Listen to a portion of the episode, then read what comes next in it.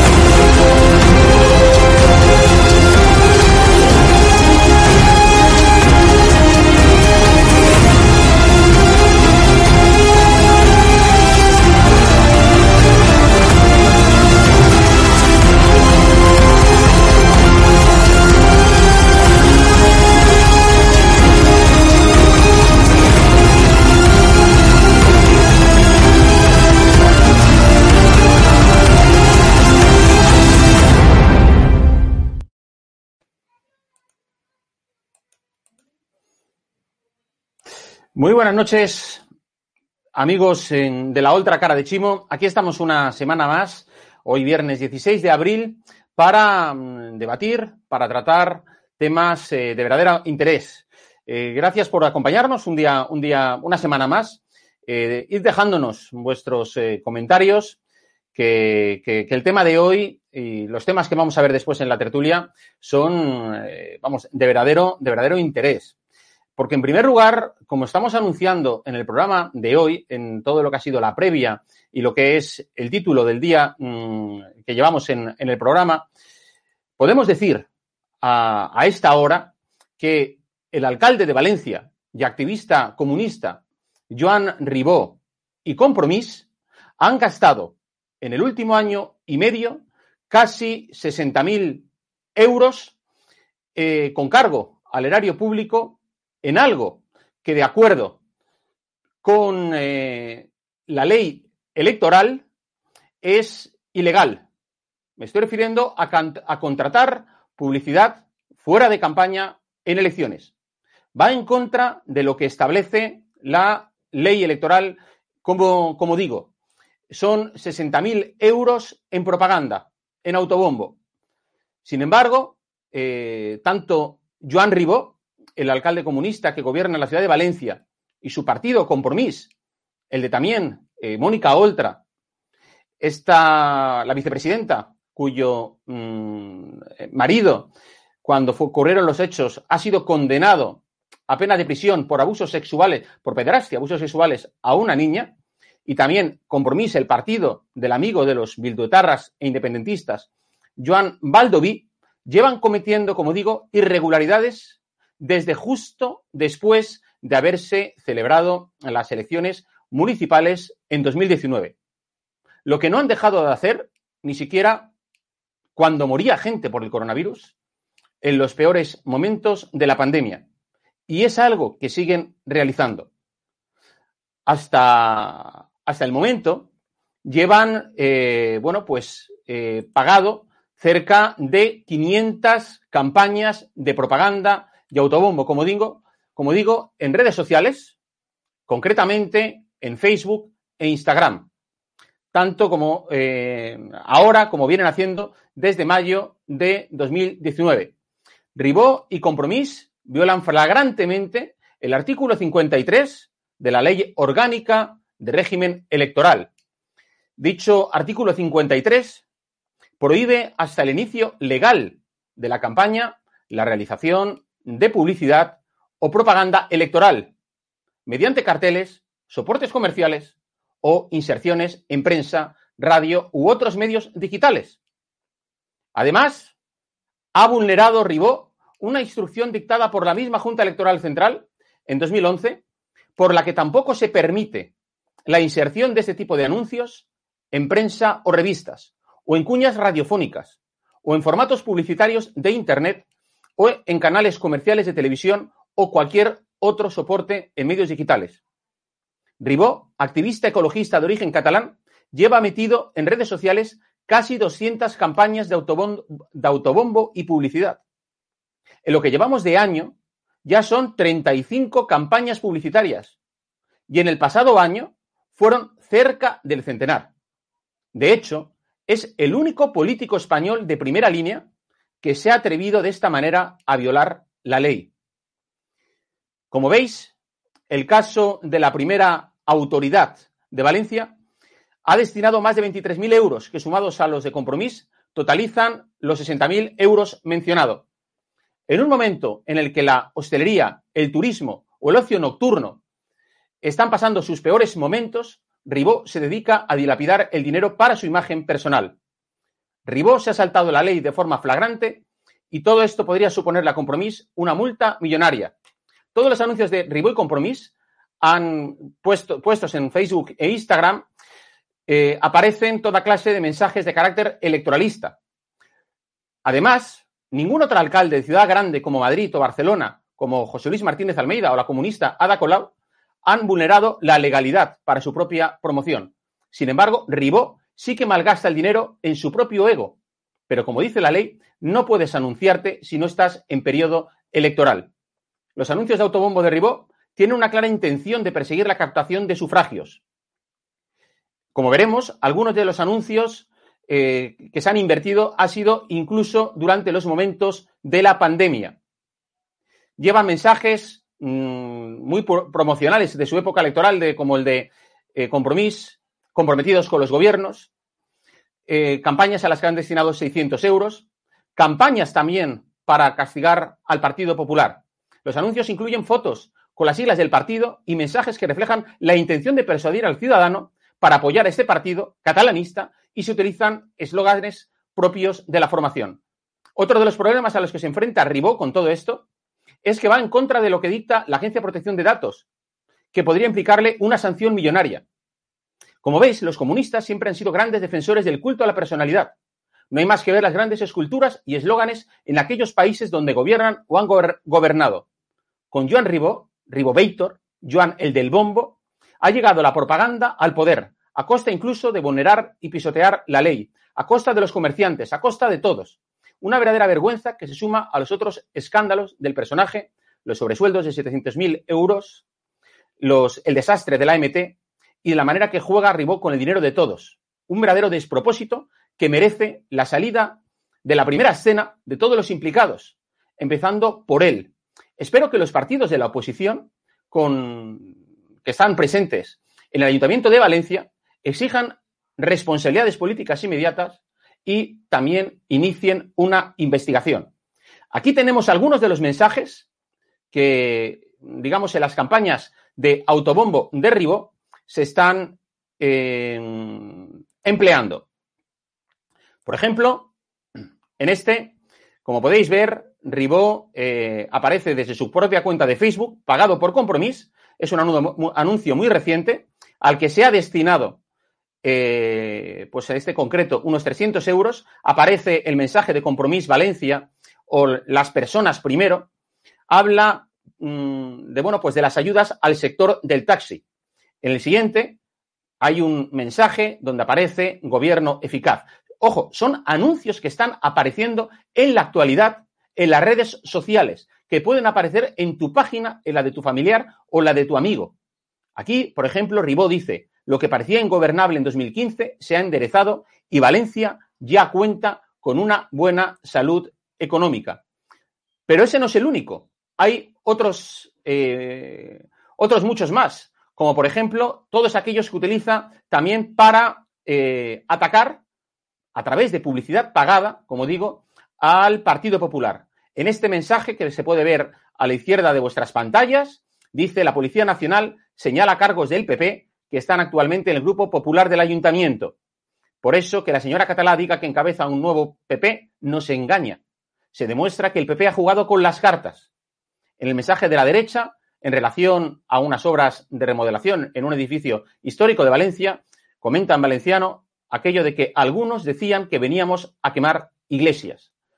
Desde luego, vamos a ver, quemar iglesias no las están quemando todavía, pero sí, desde luego, están quemando el dinero público, el dinero de todos, en cuestiones, como veis, triviales, frívolas y que eh, lo único que sirven es para animar eh, su propio ego. Aquí, por ejemplo, veis otro, el de la izquierda, un anuncio que eh, podréis encontrar en Instagram o en Facebook, en el cual anuncia a bombo y platillo Ribó como alcalde de Compromís, como veréis abajo, pone gobiernos con Compromís, Compromís Valencia, habla de las ayudas al sector del taxi. En el anuncio de la derecha habla de que mejoramos la calidad de vida de las, de las personas y la autonomía de la gente mayor y de las personas con discapacidad, con el mensaje las personas primero. A este anuncio hay de destinados 600 euros mm, en eh, propaganda.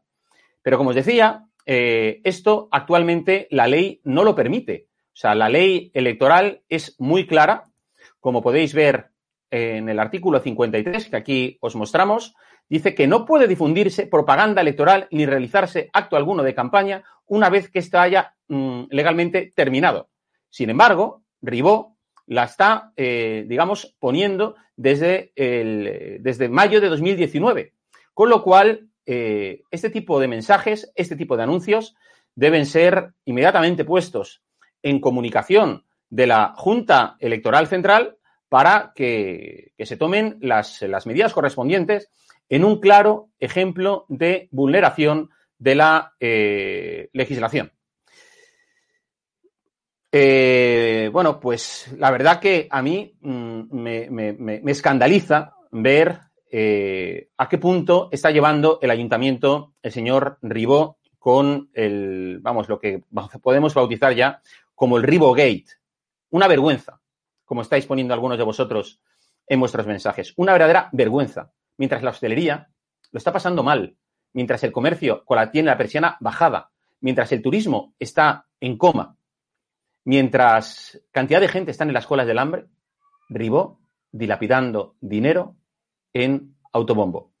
Vamos a seguir con nuestro programa de hoy y quisiera eh, saludar en primer lugar al presidente del Partido Popular en la provincia eh, de Valencia, eh, que no es otro que Vicente Monpó. Vicente Monpó, ¿qué tal? Buenas noches. Hola, buenas noches, Jorge. Bueno, la primera pregunta de, de rigor es, ¿qué te parece lo que acabamos de contar, lo que, lo que has podido ver? Al final lo de siempre, si es que yo creo que llevamos ya tiempo eh, y es eh, uno de los mensajes que, me gustaría dejar claros. Yo creo que a día de hoy eh, nadie tiene duda entre qué pasa cuando gobierna los partidos de derechas, en este caso el Partido Popular, y qué pasa cuando gobiernan los partidos de izquierdas. a día de hoy nadie puede dudar que el Partido Popular eh, es prosperidad económica, es prosperidad social. Eh, cuando gobierna el Partido Popular se, se habla de, de, abrir negocios, se habla de, de, buscar empleo, se habla de proyectos personales y cuando gobierna, y a los hechos me remito, y no quiero eh, porque siempre tendemos a hablar de, la época COVID, pero no nos engañemos. El COVID con nosotros lleva un año, pero anteriormente a esta, a esta difícil pandemia ya estaba sucediendo lo mismo. Cuando habla, cuando gobiernan los gobiernos de izquierdas, se habla de paro, se hablan de colas del hambre, se habla de, de, listas de espera muy largas en, en los hospitales y, es lo de siempre, es la rueda de siempre que, ahora desgraciadamente pues estamos tocando ya, yo, creo que no estamos en, el, en, el, en, el, en, la línea cero, ya estamos en el sótano y que como siempre nos tocará llegar al gobierno del Partido Popular a intentar eh, devolver la, ilusión a las personas. ¿Cómo valorarías eh, la gestión, el gobierno de, bueno, pues del señor Puig y de la señora Oltra? Pero eh, eh, sucedido muchas cosas. Eh, la verdad que, más que hablar como tal, a mí me gustaría mostrar a, la gente que nos está, que nos está viendo cómo se vivía cuando, cuando gobernaba el Partido Popular, cómo vivíamos en la primera década de, este siglo y todo lo que está sucediendo ahora. es verdad que siempre que gobierna la izquierda se encarga de, intentar ridiculizar, de intentar que los focos estén siempre en los juzgados, con todos los políticos, lo habéis hablado vosotros en diferentes programas, la, la cantidad de políticos que se han dedicado a, menospreciar, a, ridiculizar, a matar políticamente y que después se ha quedado en nada. Son expertos en, crear casos donde no hay, son expertos en, hablar de todo menos de gestión y en, visibilizar todo aquello que no sea lo que hacen ellos porque realmente no están haciendo nada y, no puede ser que caigamos en su trampa. Eh, yo sí que recuerdo, eh, al final de, eh, coincidió con, mi final de, época en la universidad, mis primeros años de, trabajar, que entonces estamos viviendo una Valencia a la que todos recordamos y añoramos. aquí podemos hablar de, muchas cosas, podemos discutir sobre una ideología u otra, sobre una forma de gestionar u otra, pero yo creo que no, lo que no se puede discutir es que en los años del Partido Popular vivíamos todos mejor, se hablaba sobre todo de crear ilusión y de crear proyectos que nos gustaban a todos los valencianos y ahora estamos con que si la lengua, que si castellano o valenciano, que si los hijos tienen que ir a un concertado o a un público, que si tengo que eh, hablar yo de cómo los educamos o no, que son problemas que, no son reales, que no afectan a, nuestros, a nuestros vecinos y que se encargan ellos de crear. Porque si no hablan de los problemas que ellos crean, hablarán de los problemas reales. De que a la gente cada vez le cuesta más llenar la nevera, de que a la gente le cuesta cada vez más eh, buscar proyectos personales y, buscar empleo y, en definitiva, eh, que a la gente le cuesta más vivir. ¿Y qué, piensas del caso del escándalo de Mónica Oltra? Eh, se supone que próximamente tiene que dar explicaciones ante el Parlamento valenciano, pero bueno, pues a día, pero a día de hoy nosotros consideramos que no ha asumido sus responsabilidades políticas. Claro, es que aquí no se trata del caso de Mónica Oltra, es que es, que es consellera. Es que la, la vicepresidenta del Consejo. Es que lo que no puede ser es que la mujer de las camisetas, la que venía a salvar personas, la que le gusta mucho hablar de violencia de género, de, todos los problemas reales que tenemos en la, sociedad, ahora cuando le afecta a ella, se esconda como un caracol y no pasa nada. Es un problema muy grave. O sea, en lugar de estar al lado de las víctimas, ha estado al lado del agresor. Se han dedicado campañas y se han dedicado eh, los recursos públicos en intentar ridiculizar a una niña que es una víctima y se ha intentado crear la opinión pública, que en eso son, son expertos, para que eh, parezca menos grave de lo que era. Y ahora, en lugar de salir a dar la cara, eh, no se habla de eso, no se, no se asume ninguna responsabilidad y como si no pasase nada. Eh, yo recuerdo la imagen de la víctima entrando a declarar esposada. La víctima. Es que es una barbaridad. Y en cambio, eh, no pasa nada. O sea, yo me hago la pregunta y no voy a poner ningún nombre, pero ¿os imagináis cualquier dirigente popular que el marido, porque en su momento era, era marido, abusase de una menor? ¿Qué sucedería? O sea, eh, y, no quiero eh, utilizar un discurso populista, pero sabéis perfectamente que si eso le sucede a una dirigente popular del partido de la Comunidad Valenciana, o sea, no es que tiene que dimitir de su cargo, es que se tiene que ir a vivir al extranjero. Y nosotros no queremos que pase eso, o sea, no queremos para ellos lo que no queremos para nosotros, pero yo creo que ya es momento de hablar de, los problemas reales y de venir a solucionar los problemas de la gente, que es para lo que yo creo que estamos los políticos. Esta semana, desde luego, el Partido Popular de la Comunidad Valenciana ha sido noticia ha sido noticia porque, bueno, pues hemos, mm, se ha hablado mucho de ese Congreso Regional que todavía no está convocado, pero que todo el mundo parece que, está esperando como, como, como, agua de mayo, no sé exactamente, bueno, algunos más que otros, sobre todo los, aspirantes. Que, que, en primer lugar, quisiera saber, es decir, ¿qué opinión te merece eh, la convocatoria de, de ese nuevo Congreso Regional?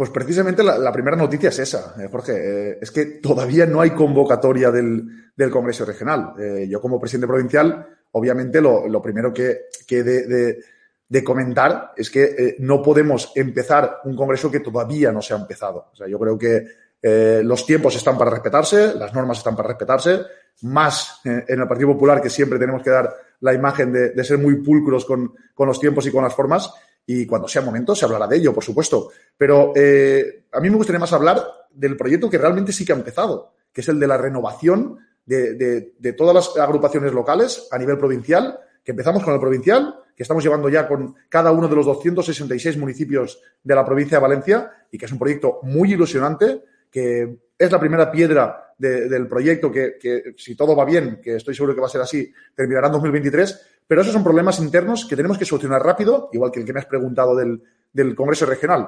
Pero eh, insisto que eh, los políticos estamos para, solucionar los problemas de la gente, estamos para estar a pie de calle, estamos para empatizar eh, con, la, con, las dificultades que se están viviendo día tras día y los problemas orgánicos, por supuesto, y a nivel político se tienen que comentar, pero tienen que pasar rápido porque aquí no estamos para... Yo no quiero ser el presidente que celebre eh, en los congresos locales, sino quiero ser presidente que, que ayude a todos los valencianos a, salir de esta crisis social, económica, sanitaria que nos han llevado eh, los partidos de izquierdas.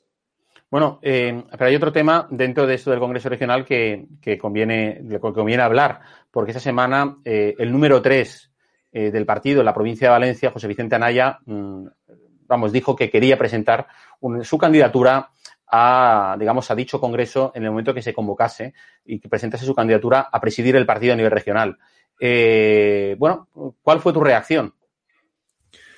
Mi reacción fue en parte sorpresa eh, y en parte eh, era complicado. O sea, yo sabes que ya nos conocemos y sabes que soy de, de contestar todas las preguntas y, y, de atajar todos los problemas. yo de entrada sí que, como ya te he dicho, y soy una persona que, que, que intento ser muy, muy correcta y, y, más como cargo que soy ahora, pues respetar eh, las normas para todos. Y sí que me sorprendió que sin estar convocado el Congreso, eh, en este caso eh, José Vicente que es el número 3, que también es un cargo orgánico, empezase su candidatura antes de tiempo. Eh, así se lo hice saber, eh, sobre todo porque eh, es lícito y, y, y, es democrático y, y, no vaya a ser yo el que esté en contra, el que he llegado aquí como alcalde de Gabarda, un pueblo pequeño, a, ser el presidente provincial y animaría a cualquier militante a que, a que así lo sea, que, que el, Partido Popular y la Comunidad Valenciana y la provincia de Valencia son proyectos muy ilusionantes, pero eh, primero que todo, insisto que eh, no podemos mezclar lo que es eh, el organigrama provincial con un proyecto personal. Y por eso le hice saber que como coordinador eh, provincial yo entendía que iba a ser muy complicado estar gestionando eh, esta retafila de, de, congresos que estábamos comentando y a la vez estar haciendo campaña eh, para el, proyecto de, encabezar la presidencia regional. Yo lo entendí así, así se lo hice saber y, y le dije que, que, teníamos que separarlo porque nadie es Superman, eh, igual que, que, me sucedería a mí si encabezase un proyecto de esa, de esa dimensión, creo que a cualquier compañero que lo haga tiene que separarlo bien para no confundir a los militantes. Eh, después ya cada uno decidirá lo que quiere hacer, eh, pero es importante que mantengamos al margen y que diferenciemos una cosa de otra. Y en el caso de que se celebrase un congreso y presentase, eh, bueno, la actual presidenta Isabel Bonich ha dicho que tiene, digamos, la intención de presentar, eh, de presentarse a la reelección. Si, en el caso de que ella, bueno, pues se presentase a la reelección, y eh, el actual presidente de la Diputación de Alicante, Carlos Mazón, eh, decidiese también acudir, eh, ¿cuál sería tu posición? Mira, lo más importante es hablar del proyecto. En este caso, el proyecto del Partido Popular es el que tiene que encabezar, se ha hablado muchas veces ya, de, de, intentar aglutinar todo centro derecha, de intentar liderar un proyecto que de verdad sea una opción de doblegar a los actuales gobiernos. Y ese proyecto tiene que ser el de Partido Popular, no hay otra. Eh, sabes que lo defendí en el Congreso Provincial, sabes que siempre he dicho que para mí los congresos son el primer día ya de alegría, el primer día ya del proyecto ilusionante y, de cara al futuro, y no puede ser el último día de batalla. O sea, los congresos tienen que servir para, para dar ese impulso necesario que necesitamos para empezar este proyecto ilusionante y a partir de ahí suceder lo que tenga que suceder. Eh, Isabel eh, ha hecho muy bien la oposición. Eh, se está hablando de los hermanos de Chimo Puig, se está hablando del, del exmarido de Mónica Oltra, gracias en parte también a esa labor que se ha hecho y que, muchas veces no se habla. Y por otra parte, Carlos Mazón, ese presidente de la Diputación de Alicante,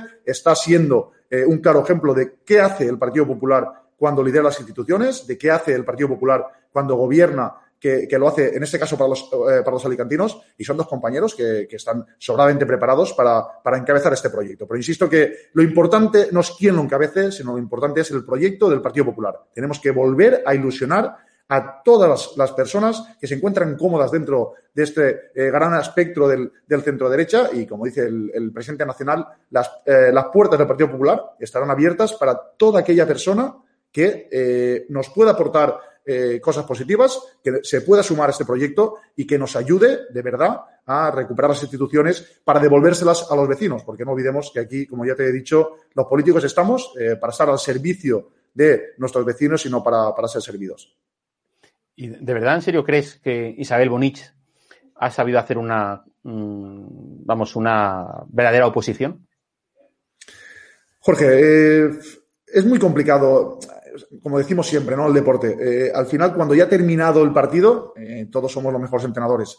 Eh, en el momento de decidir, no se tiene tanta información como cuando ya ha sucedido y, sobre todo, tenemos que entender la situación en la que estábamos. no es ahora cuando, cuando estaba sucediendo. O sea, Recordemos de dónde veníamos. Recordemos que casi no se podía hablar del Partido Popular, que aunque no era justo y aunque se ha demostrado que eh, más de 200 cargos del Partido Popular han sido declarados inocentes, en aquel momento casi no podíamos salir a la calle. Eh, parecía que, que, éramos todos unos delincuentes. Y en ese momento estuvo Isabel dando la cara y en ese momento estuvo Isabel eh, sujetando la bandera del Partido Popular y gracias a ese trabajo hemos llegado también a este momento. Y ahora es momento de, de, ahora cuando se convoque el, el Congreso Regional, sentarnos y hablar. Eh, a partir de ahí también sabéis perfectamente que el Partido Popular es un partido que, tiene su historia, que, tiene sus cargos y que eh, es un partido totalmente vertical, donde hablamos todas las cosas, pero nos gusta sobre todo hablarlas dentro.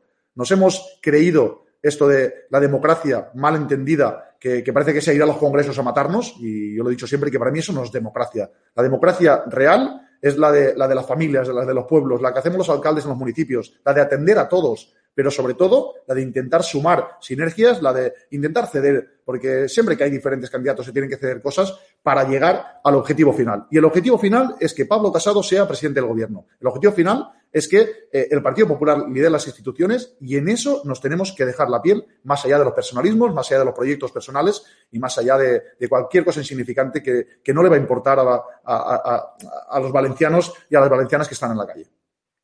Sí, y qué bien, has hablado precisamente de toda esa gente que había sido acusada, señalada y que luego había sido absuelta por los, por los tribunales. ¿Qué te parece eso de las llamadas líneas rojas que, la propia Bonich eh, eh, estableció, bueno, y anteriormente eh, Alberto Fabra para el Partido Popular? ¿Qué, qué opinas de ellas?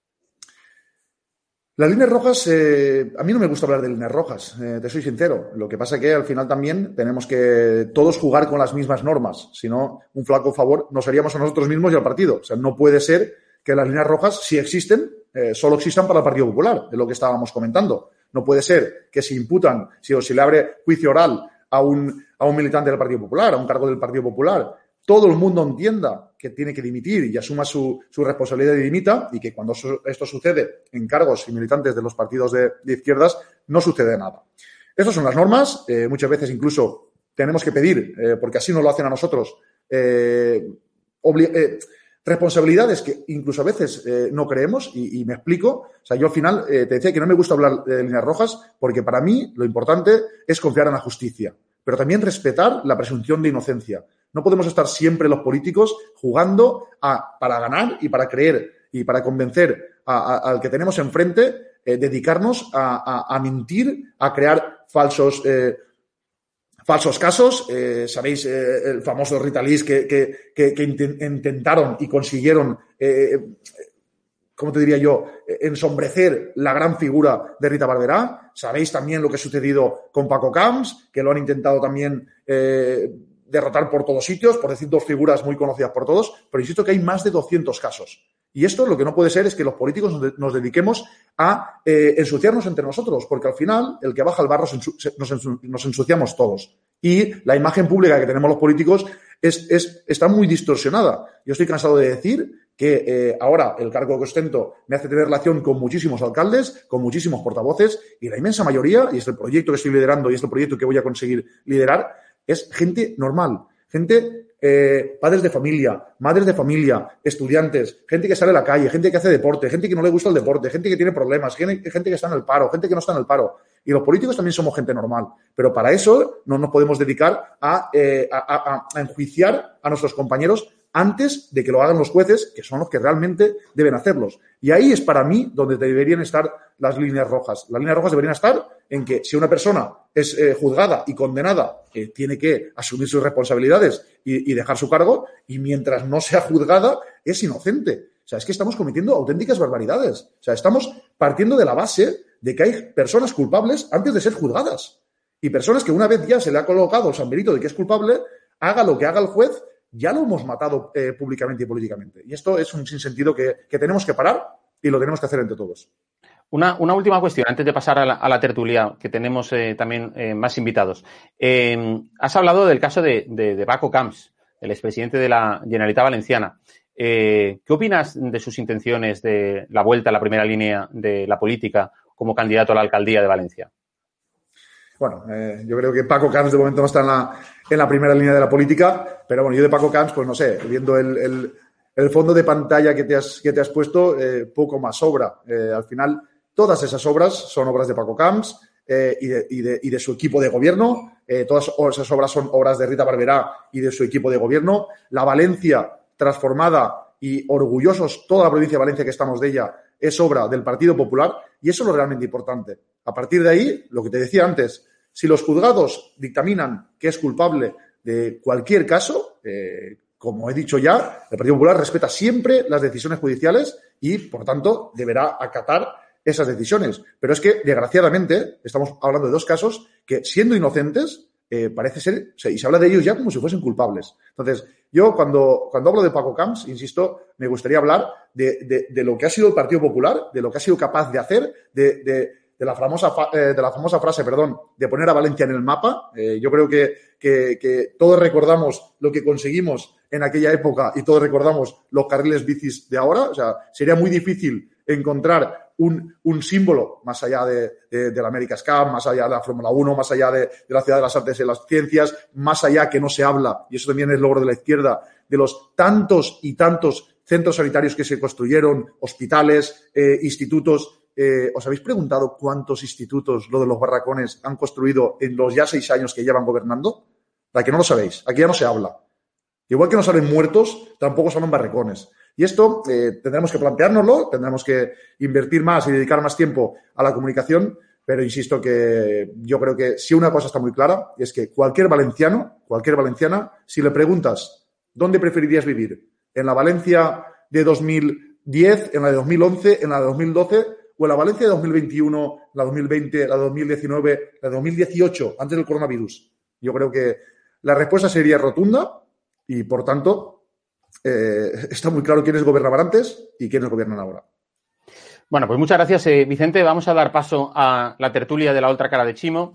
Quiero saludar a Vicente Montañez, eh, hola Vicente, ¿qué tal? ¿Cómo estás? Muy buenas noches, Jorge. Pues un auténtico placer estar esta noche eh, con vosotros y con, y con todos los que nos siguen a través, a través del canal, ¿no?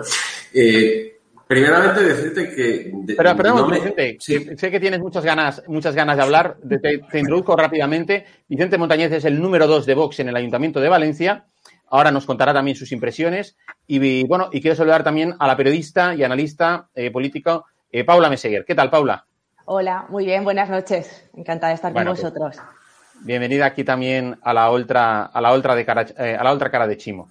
Eh, a ver, Vicente, antes, Montañez me refiero, porque los dos sois Vicentes, yo la pregunta que quiero plantearos, si me permitís, a vosotros dos que, os acabáis de incorporar es, Eh, ¿Cómo os ha quedado el cuerpo cuando habéis visto la cantidad de miles de euros que está destinando al autobombo de forma irregular eh, Joan Ribó? Vicente Montañez, primero. Pues vamos a, vamos a ver, yo mm, se supone o debería decirte que me extrañaría, pero para serte sincero, no me extraña absolutamente nada. Y digo que no me extraña porque al final, cuando hablamos de Joan Ribó, eh, estamos hablando de eh, el alcalde que mm, es conocido por los fraccionamientos eh, de contratos, por los contratos sin publicidad, por adjudicar uh, o por sacar contratos, como fue el contrato de la paisachería, tremendamente eh, controvertido para la peatonalización de la plaza del ayuntamiento a través de la empresa municipal de transporte, saltándose así los controles de la intervención del ayuntamiento. Estamos hablando de eh, un alcalde que está mucho más preocupado por intentar aparecer en las redes y en los medios porque a la hora de gestionar, si hay algo que define a Joan Ribó, es que es el eterno ausente.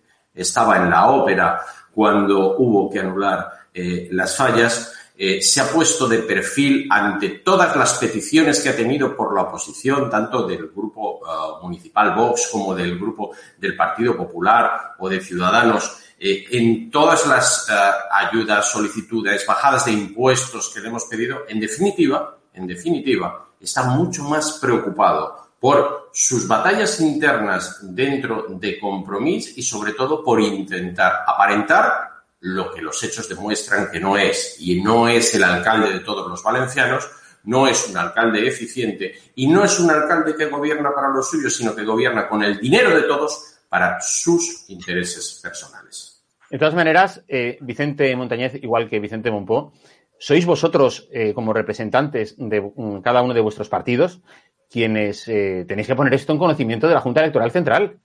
Y sin, que lugar, prohíban, sin lugar a dudas. Y, además, y que prohíban a Ribó seguir gastándose dinero en autobombo. Quería además eh, destacar el hecho de la tarea de investigación que habéis hecho, lo cual es, es importante porque cada vez, desgraciadamente, quedan menos medios eh, que se dediquen a esa investigación y a esa crítica, eh, que por supuesto que a los políticos nos ayuda eh, de una forma importantísima.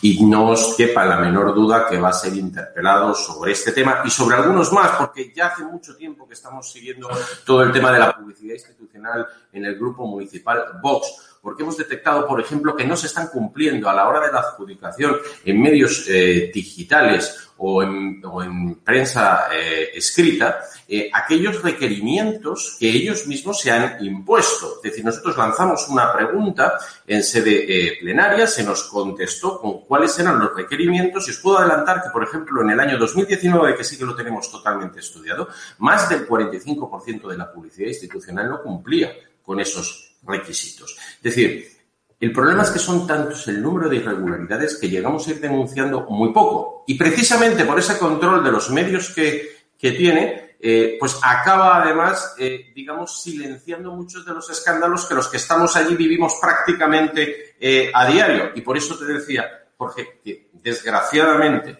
no me extraña esto que hoy nos habéis traído con mucho acierto, insisto. Muy bien. Paula, ¿y tú qué, qué piensas? al respecto?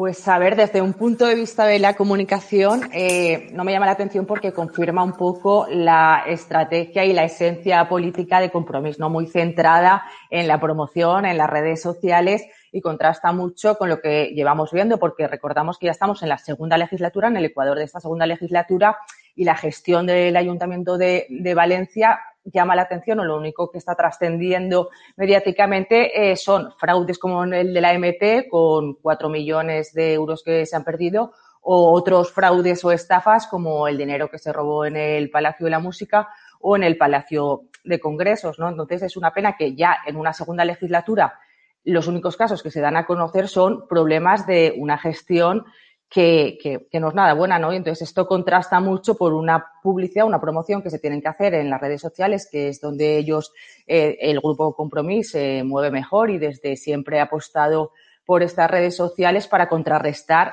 una imagen eh, real de gestión que es la que, pues como digo, en estos seis años de, al frente del ayuntamiento es lo único que se está trasladando. Eh, quería trasladaros a, los tres. El otro día estuvimos entrevistando en, eh, aquí en, estado de alarma fue una entrevista que Javier Negre le hizo a, a Tony Cantó, que sabéis que, bueno, esta semana el Constitucional ha rechazado la posibilidad de que pueda ir a las listas electorales a la Comunidad de Madrid con Isabel Díaz Ayuso, y le preguntaba sobre eh, su futuro después de las elecciones de Madrid. Mirad este, este, este pequeño corte. Eh, yo creo que los valencianos tenemos dos años, no creo que llegue a dos años, pero año y pico todavía bajo un gobierno de un tripartito que como vuelva a repetir en la comunidad valenciana nos va a meter en problemas muy graves de convivencia y económicos. Yo, yo desde luego voy, mi compromiso es que seguiré pendiente de la comunidad valenciana y ayudando en todo lo que pueda para que ocurra lo mismo que espero que ocurra aquí el 4. De hecho, María Antonia, es suscriptora de pago, una de las que más nos ayuda a Patreon, dice, ¿no cree que es más peligroso presentándose por Valencia? Y añado yo a esa pregunta, ¿dentro de dos años hay posibilidades que usted se presente por el Partido Popular a la Comunidad de Madrid, al Ayuntamiento de Valencia? Sí, a la Comunidad Valenciana, sí, a donde, a donde yo vea que puedo ser útil o a donde se me diga que puedo ayudar, yo no tendré ningún problema y echaré una mano porque es mi tierra y me duele mucho ver cómo está siendo maltratada y de hecho si uno ve ahora, y yo estoy estudiando muy a fondo lo que se ha hecho en la Comunidad de Madrid, la comparación es sangrante. Realmente eh, uno ve cómo está todo el pequeño comercio, la hostelería en la Comunidad Valenciana está muchísimo peor que aquí, cómo se está destruyendo empleo allí mientras aquí se crea empleo o cómo, por poner un ejemplo, que yo fui a visitarlo enseguida el otro día, el Hospital Zendal, es una maravilla de instalación y allí se nos llevó el viento, el hospital de campaña de Chimo Puig. Entonces, la comparación es brutal. Yo, yo espero contribuir de la forma que sea para que eso cambie en la comunidad valenciana y haya un gobierno libre de progreso. Eh, Vicente Monpó, ¿cómo, mm, cómo ves el, la intención misma, lo acaba de reconocer, de Tony Cantó, de ser eh, candidato en las próximas elecciones eh, pues autonómicas o municipales. ¿Qué tal, ¿Qué tal te suena a ti como candidato? Porque es una cosa que se ha, visto en medios de comunicación, como candidato a la alcaldía de Valencia por el Partido Popular, por ejemplo. Yo ya lo dije en su momento. al final utilicé una, una, frase muy, muy deportiva. Sabéis todos que vengo, vengo del, mundo del deporte y siempre, siempre decimos que, que a los buenos los queremos en, en nuestro equipo. Eh, ahora aportaría una cosa más. No solo que a los buenos los quiero en mi equipo, sino que además que una persona que dice que estará donde pueda ayudar, eh, pues más todavía. Eh, aquí lo importante, lo hemos dicho ya varias veces, es el proyecto. Y en el proyecto de centro derecha tenemos que estar todos los que creemos en el constitucionalismo, en el europeísmo, en la libertad, en la educación de nuestros hijos. O sea, tenemos que estar todos juntos, porque si no, si no entendemos que esto va de comunismo o libertad, de socialismo o libertad, que es un lema que, que ya nos ha entrado a todos, estaremos haciendo un flaco favor a, nuestros, a nuestra sociedad. Eh, el Partido Popular, eh, eh Ciudadanos, Vox, Partido Socialista, todos los partidos tenemos que entender que ahora mismo es o Pedro Sánchez o Pablo Casado. Es que no hay más opciones. O gobierna Pedro Sánchez con Podemos, con los amigos de los etarras, con los independentistas, o gobierna eh, Pablo Casado. Y esto es una realidad, nos guste o no nos guste. A partir de ahí, eh, es lícito que cada uno, eh, que cada partido confíe en su proyecto, que, que, que, todos los partidos lo que quieran sea que sus líderes gobiernen. Pero esto es una realidad que tenemos que aceptar. Y si no trabajamos en esa línea, si no trabajamos en la línea de que o A o B, si no ayudamos a que Pablo Casado sea presidente, lo será Pedro Sánchez y que sea gobierno, eh, y que sea presidente Pedro Sánchez, que sea presidente Chimo Puig, que sea alcalde Joan Ribó, ya sabemos todos eh, cuáles, cuáles son las consecuencias. Por tanto, eh, alabo las palabras de, de, Tony Cantó, eh, alabo que, que, quiera ponerse y que se haya puesto a disposición del Partido Popular. Eh, desgraciadamente no podrá formar parte de la candidatura, pero eso no quita que va a formar parte de este gran proyecto, que es el proyecto ahora mismo de recuperar y de apostar por un liderazgo fuerte del Partido Popular en, en, Madrid, o en este caso, si viniese a la Comunidad Valenciana, pues de recuperar la Generalitat, de recuperar la alcaldía, de recuperar la Diputación para todos los valencianos. Eh, y Vicente Montañez, eh, imagino que vosotros también en Vox estaréis empezando a pensar a dos años vista de las elecciones, eh, bueno, pues estaréis valorando quién será vuestro candidato, ¿no?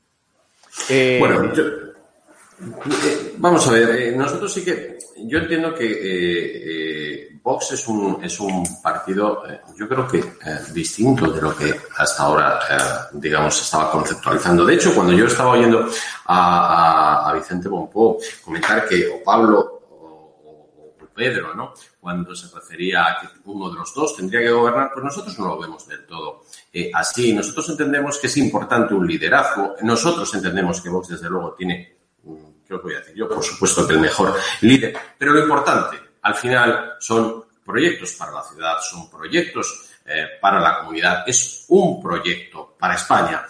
Y esto de verdad es al final lo realmente importante eh, y hay que tener en cuenta cuál es la situación de partida, qué nos ha pasado con toda esta ah, desgraciada eh, pandemia, cuál es la situación económica que nos encontramos, que es desde luego devastadora, entonces, lo importante son aquellos programas que permitan volver al status quo inicial a la mayor brevedad posible y aprovechando algo que creo que es importante y es no volver a caer en los mismos errores. Y creo, creo personalmente que los, eh, mm, digamos, el centrar en determinada persona o en determinada posición política eh, la exclusividad es uno de los errores que hemos padecido en el pasado y que desde luego Vox estoy seguro de que no va eh, a cometer. Insisto, es importante el proyecto de ciudad. Entonces, nosotros podríamos hablaros del proyecto de, eh, de Vox para Valencia,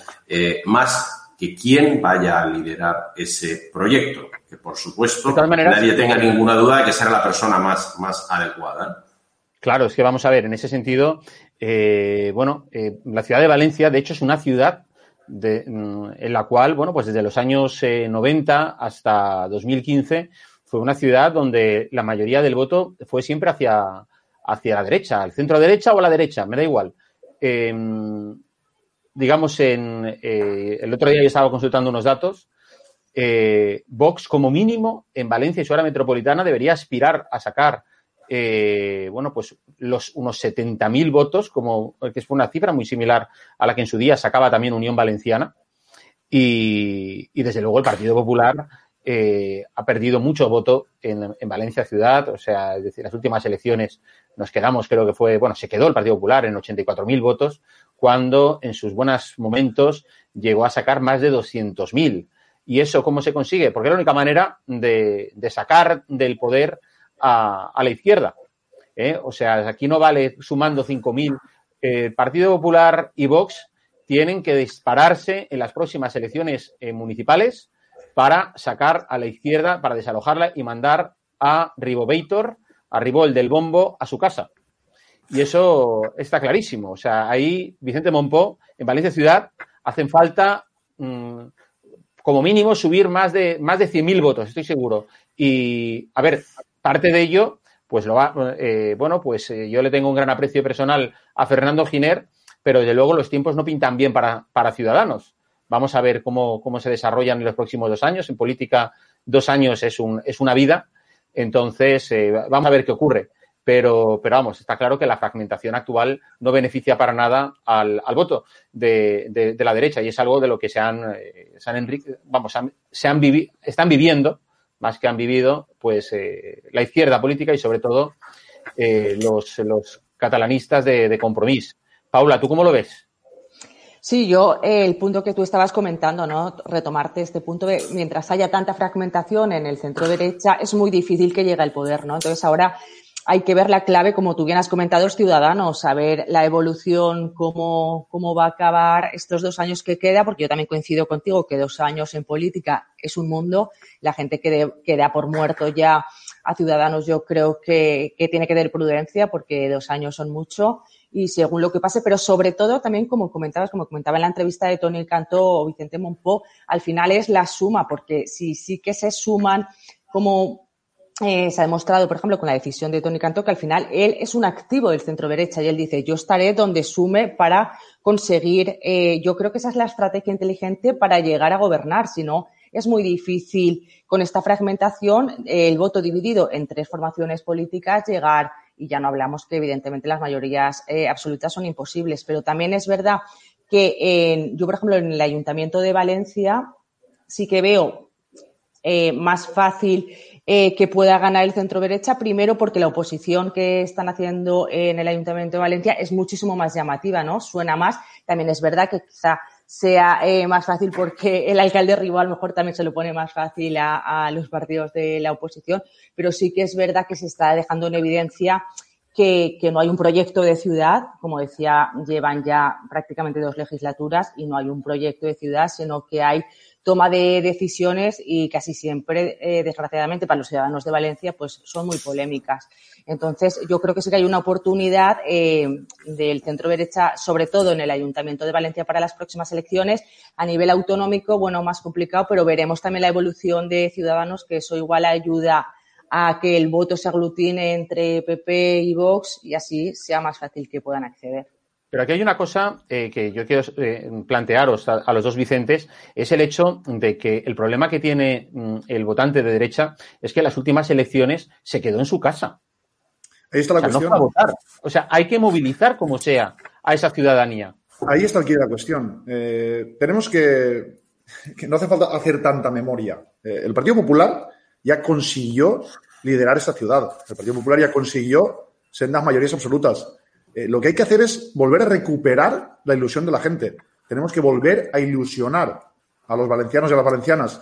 Pero igual que hablábamos de líneas rojas, y, aquí no va, yo creo que precisamente eh, no va de excusas para trabajar. Eh, en el Partido Popular no, no, venimos a, llorar, sino que a aceptar la realidad que hay. Igual que os comentaba que las líneas rojas están ahí y existen, también es verdad que la ley de OND está ahí y existe. Entonces, desgraciadamente, o, gracias a Dios, porque son las normas que hay, muchas veces la suma de, de 7, 2 eh, y 2 te puede dar 11 y te puede dar, pongamos un ejemplo, 11 eh, concejales para hacer un número redondo, pero luego 7, 2 y 2, a lo mejor 7 te da 6, 2 te da 1 y el otro 2 te da 2, pero no te llega a 11. Y ese es el problema real al que eh, hacíais mención con la fragmentación. O entendemos como eh, aportaba antes Tony Cantó, que aquí estamos para liderar un proyecto de centro derecha que devuelva la ciudad de Valencia a los valencianos y que devuelva la ciudad de Valencia a, cómo lo entendemos y cómo la vivíamos todos, o si vamos a, entrar a disputar de si me gusta más papá, mamá o el tío. O sea, aquí se trata de Valencia, se trata de, ser sensatos y de entender, como os ponía el ejemplo de la Nacional, que hay una alternativa real y única a, Joan Ribó, que es María José Catalá, o eh, perderemos el tiempo una vez más y pasadas las elecciones eh, vendremos a la entrevista, nos pondremos a llorar, a quejarnos de la ley DON, a que los partidos de centro derecha este, no somos capaces de entendernos y de, y de todos juntos. Y a mí me gustaría más que fuese lo contrario, que fuéramos juntos, que entendiésemos que el proyecto lo podemos conseguir y que una vez eh, hubiésemos conseguido eh, liderar las instituciones, nos pusiésemos a discutir eh, los pros y los contras. Pero primero centrémonos, consigamos el objetivo, porque si no, volveremos a hablar otra vez de colas de hambre, de listas de espera, de barracones, de obras no finalizadas, de, los hermanos de Chico Puig, del marido de Mónica Oltra y de temas que, que no solucionan los problemas de los valencianos. Vicente Montañez. Fíjate, yo, yo, soy un poco de los, que, de los que piensa que, en definitiva, la mejor forma que hay de movilizar a la ciudadanía es presentándoles un proyecto que vean claramente que resuelven sus necesidades. Es decir, y partimos ahora de una situación en la que la gente ha visto el drama de lo que es una pésima gestión. Se ha visto directamente desplazada por un alcalde inexistente, eh, por, por, por, por, una generalidad que ha priorizado los intereses del gobierno, intereses puramente ideológicos frente al drama que está viviendo la sociedad. Con lo cual, yo creo que ya partimos de un buen punto eh, de, de, origen a la hora de esa movilización. Es decir, la gente desgraciadamente está sintiendo en sus carnes lo que es la ineficacia y la falta de gestión. A partir de ahí, lo que hay es que aplicar ni más ni menos que políticas que aseguren un crecimiento sostenible. Hay que eliminar todo el gasto superfluo de las administraciones. Hemos visto un ejemplo. Señores, que mientras que la gente está en las colas del hambre, que mientras que el señor Ribó no ha querido eh, habilitar unos locales para el banco de alimentos se lo está gastando en publicidad personal. Estas son las, las, situaciones que debe de conocer la gente. Esto es lo que debemos de trabajar para dar una gestión eficiente a un coste en estos momentos asumible y sobre todo un modelo de ciudad no sostenible, ecológica y verde que también, sino una ciudad que recupere que recupere la situación económica de tercera ciudad de España, que elimine las cifras de desempleo que estamos barajando, que son los peores de toda la comunidad. Estoy hablando de la, de la ciudad de Valencia y además muy por encima de la media eh, española, que vuelva a quitar de una vez por todas esos carteles de se alquila, se vende, se traspasa y que realmente la gente tenga nuevamente un proyecto de vida en Valencia. Ese es el compromiso que tenemos que asumir los políticos frente a la ciudadanía y estoy convencido que frente a eso la gente se moviliza. Y ahora más que nunca, porque lo están pidiendo encarecidamente. No, desde luego. Vamos a ver, no hay más que ver cómo está, ahora veremos las imágenes, el sector del ocio nocturno, ¿no? Es decir, es que la situación de la ciudad es dramática y la gente, por primera vez, está viendo lo que es la Valencia gobernada por la izquierda. Comercios cerrados, hostelería cerrada, colas del hambre, parados, eh, ruina y pobreza. Paula, tú creo que decías, querías decir algo, ¿verdad? Sí, quería decir a Vicente que en ese sentido que él estaba hablando es muy interesante, pero tienen los partidos políticos una función eh, fundamental, que es trasladar la importancia de la gestión en las instituciones y de la importancia de los políticos, porque existe tal desafección y tal descrédito que lo que está hablando Vicente, que es fundamental y como estamos viendo, eh, la gestión y quien está al frente de un ayuntamiento cambia la vida de las personas. Pero yo creo que la gente ya está con tal punto de desafección que es muy difícil movilizar. Entonces yo creo que eso sí que es una misión de los partidos políticos volver a ilusionar a, todos los ciudadanos en general y evidentemente cada uno a sus votantes para demostrar que es muy importante la, la, función que hacen y al final poner en valor la función de los políticos como gestores, porque al final los políticos están ahí no para hacerse promoción personal, sino están ahí, hablando del caso del Ayuntamiento de Valencia, para gestionar y para ofrecer un proyecto de ciudad para que todos vivamos mejor. Lo que estoy diciendo es muy obvio y muy evidente, pero es que parece que hay que decirlo porque parece que, no se cumple por lo menos en esta ciudad. Entonces, yo sí que creo que todos los partidos tienen que trasladar lo que estamos hablando aquí, pero que muchas veces a los ciudadanos no les llega porque son los propios ciudadanos los que ya tienen un nivel de, desafección muy alto. Oye, eh, quería enseñaros precisamente, eh, porque casi nos, nos, vamos quedando sin tiempo, unas imágenes que esta semana hemos visto precisamente en, la, en Valencia Ciudad ante la crisis que está afrontando el sector del ocio nocturno. Llevan eh, más de, bueno, 13 meses efectivamente ya han convocado pues una acampada eh, también pues, eh, bueno, pues para, para poner en conocimiento y que la gente, la sociedad se sensibilice y sobre todo los poderes públicos de que están actualmente en la ruina dado que no se ha tenido en cuenta las necesidades que ellos tienen. Vamos a ver esas imágenes. Nosotros tenemos negocios que nos han cerrado y estamos exigiendo al Consell bajo esta acampada que iniciamos hoy con una denominación que son 13 meses, que son los que llevamos desde marzo del año pasado, con 13 tiendas, 13 días, 13 horas. Vamos a respetar, evidentemente, el toque de queda. Somos empresarios, nosotros no tenemos vocación de manifestarnos ni de estar aquí. Os garantizo que ninguno de los que va a pasar el día hoy aquí, mañana, pasado estos días, tiene ganas de estar. Queremos soluciones para el sector. Soluciones que pasan porque el gobierno valenciano cumpla con lo comprometido para empezar. Estamos a 13 de abril. Hace meses que se anunció un plan de ayuda para el sector y seguimos esperando que se nos pague. A día de hoy se dice que podemos trabajar. Yo tengo dueños de discotecas aquí al lado. Una discoteca puede abrir a las 5 de la tarde y cerrar a las 6. Trece meses después. En 13 meses hemos tenido 12 semanas de trabajo, 12 semanas de trabajo, eso sí, con restricciones.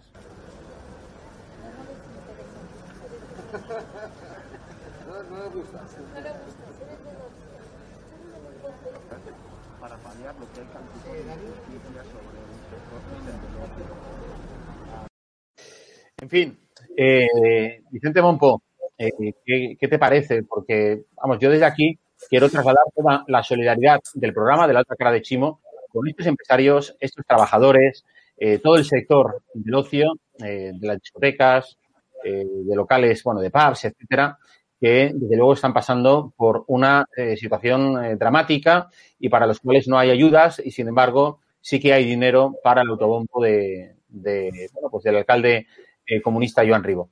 ¿Qué, Vicente Mompo, ¿qué, opinión tienes al respecto?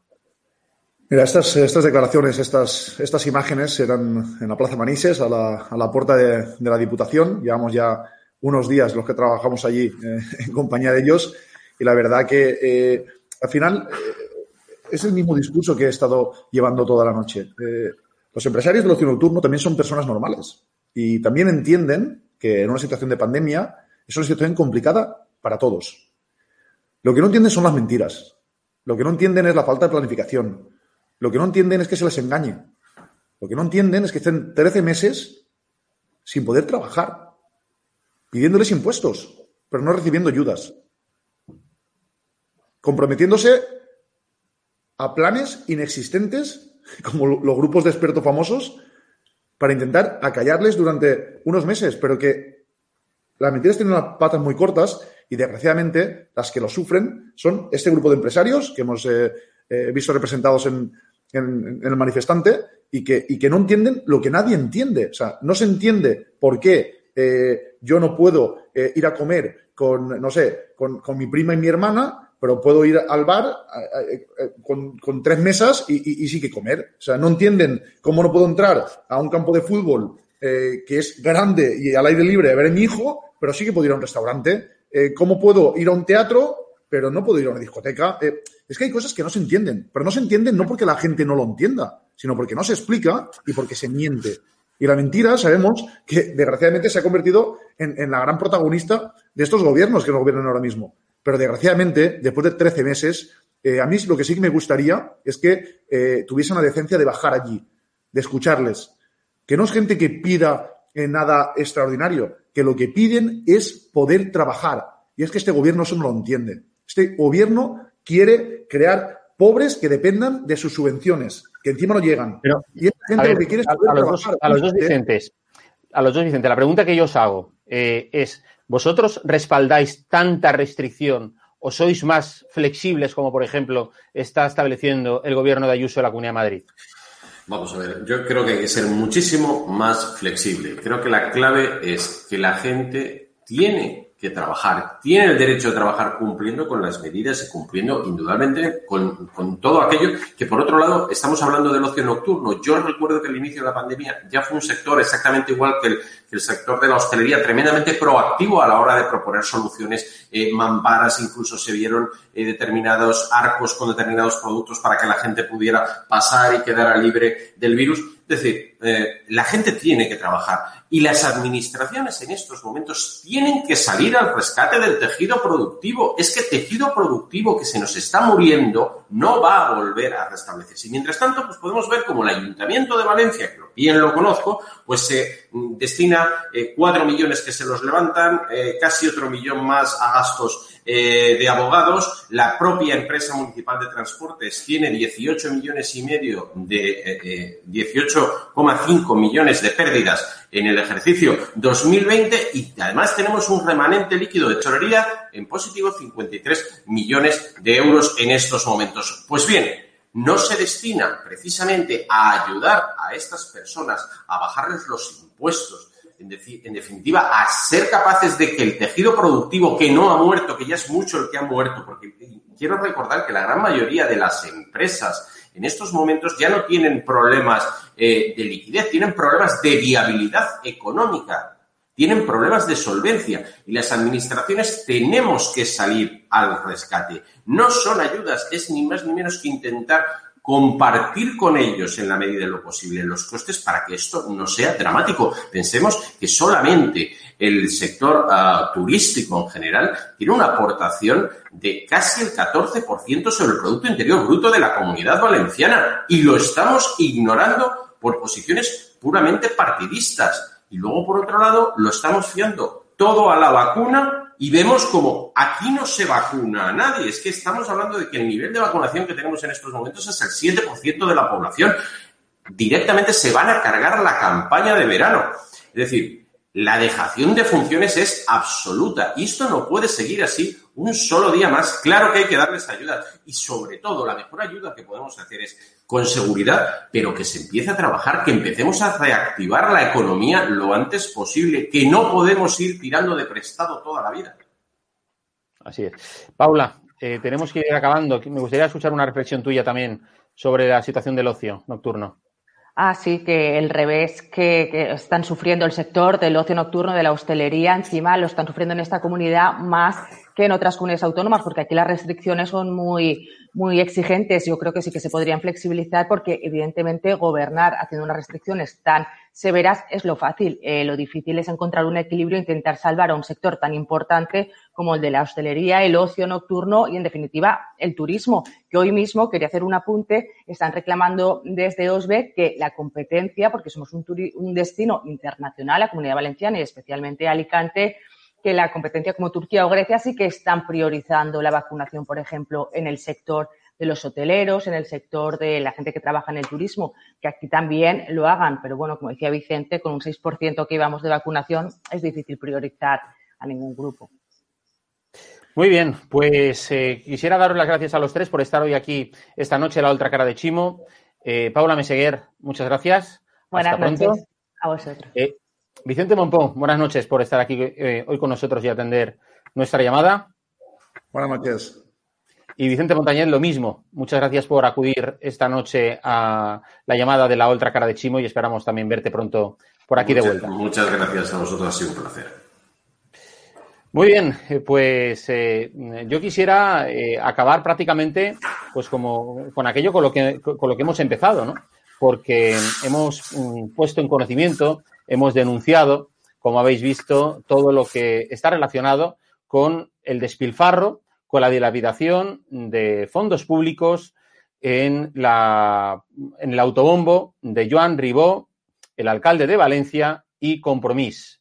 60.000 euros en redes sociales llevan gastados en un momento en el que la propia ley electoral establece que no se puede hacer publicidad fuera de campaña, que no se puede destinar ningún dinero que lo que vaya sea a apelar, digamos, bueno, pues la captación de votantes o, de futuros votantes. Así que la denuncia la hemos hecho hoy aquí en la otra eh, cara de Chimo como vamos a seguir denunciando todas esas tropelías que desde el gobierno socialcomunista del Ayuntamiento de Valencia y de la, y de la Generalitat Valenciana, del gobierno autonómico de Valencia, eh, están haciendo socialistas, podemitas y los catalanistas eh, de compromiso.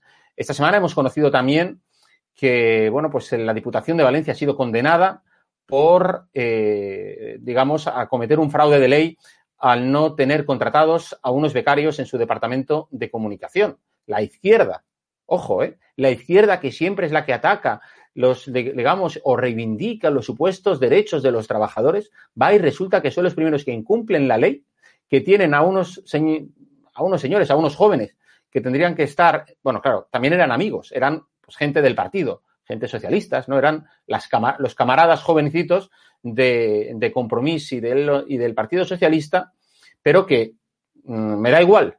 Es decir, estaban trabajando a full time, fines de semana, y, bueno, y cobrando pues mil, euris, mil euristas, ¿eh? Ese mileurismo que luego ellos critican y se llenan la boca de criticar oh, las empresas, cómo pagan, etcétera. Pues bueno, pues ahí estaban ellos ¿eh? mm, poniendo, digamos, categoría de becarios a gente que tendría que tener la categoría eh, y el nivel de, un trabajador. O también hemos conocido esta semana la investigación de la Agencia Valenciana Antifraude sobre esos sobresueldos concedidos por parte de Joan Ribó a, varios de sus eh, concejales entre 2015 y 2019, que, ojo, suman casi el millón de euros, 700 y pico mil lo, que es una verdadera vergüenza, una tomadura de pelo.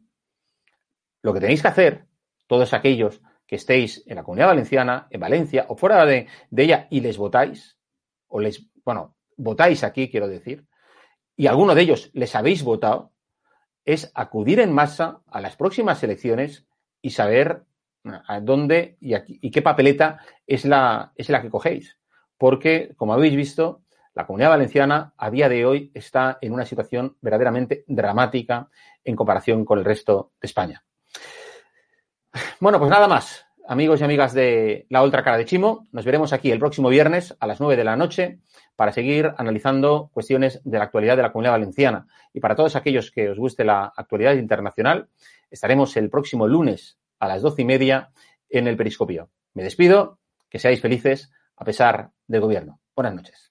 Muy buenas a todos, esto es Estado de Alarma. Hoy estrenamos este programa por YouTube de media hora de duración. Estaremos de lunes a jueves a partir de las ocho y media de la tarde. Y este programa nace porque al igual que tú estás cabreado con ese gobierno central que podría haber hecho mucho más contra el coronavirus que ya se ha llevado cerca de 3.500 personas por delante, ese gobierno que nos mintió, que nos dijo que solo iba a haber un contagio y que podría haber actuado antes, viendo la que estaba cayendo con la pandemia tanto en China como en Italia, pues hemos decidido montar esta plataforma de libre expresión ante los intentos del gobierno central de usar ahora los minutos de televisión pública que acaparan para lanzarnos desinformación y propaganda. Por eso desde aquí vamos a desmontar sus mentiras, vamos a daros la verdad y vamos a apoyar a los profesionales sanitarios, a la fuerza y cuerpo de seguridad del Estado y a esa población civil que vive confinada, que vive aislada y harta de ver al vicepresidente del gobierno saltándose la cuarentena hasta en tres ocasiones.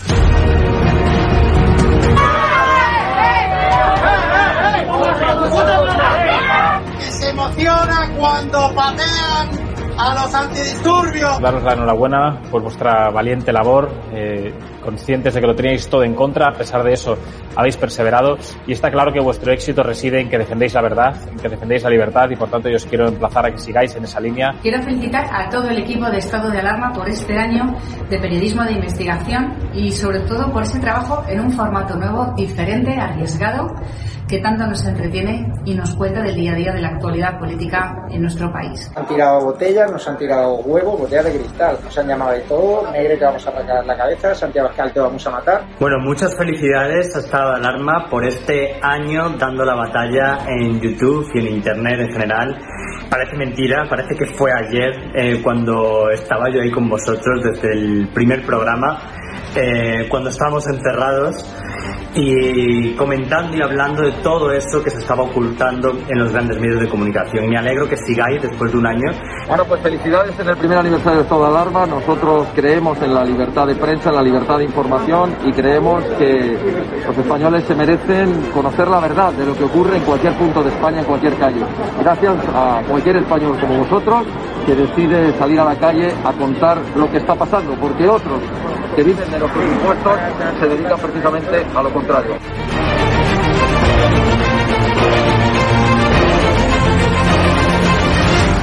El presidente de Vox, Santiago Abascal, aquí en exclusiva con estado de alarma. Quiero saludar a mi amigo Javier Negre y a todo el equipo de estado de alarma por un nuevo año de éxitos y que sean por lo menos 10 más, que no os calléis nunca nada, que sigáis en la línea que estáis haciendo y como decimos en mi tierra, siempre fuertes, que vosotros tenéis tres cojones como nosotros.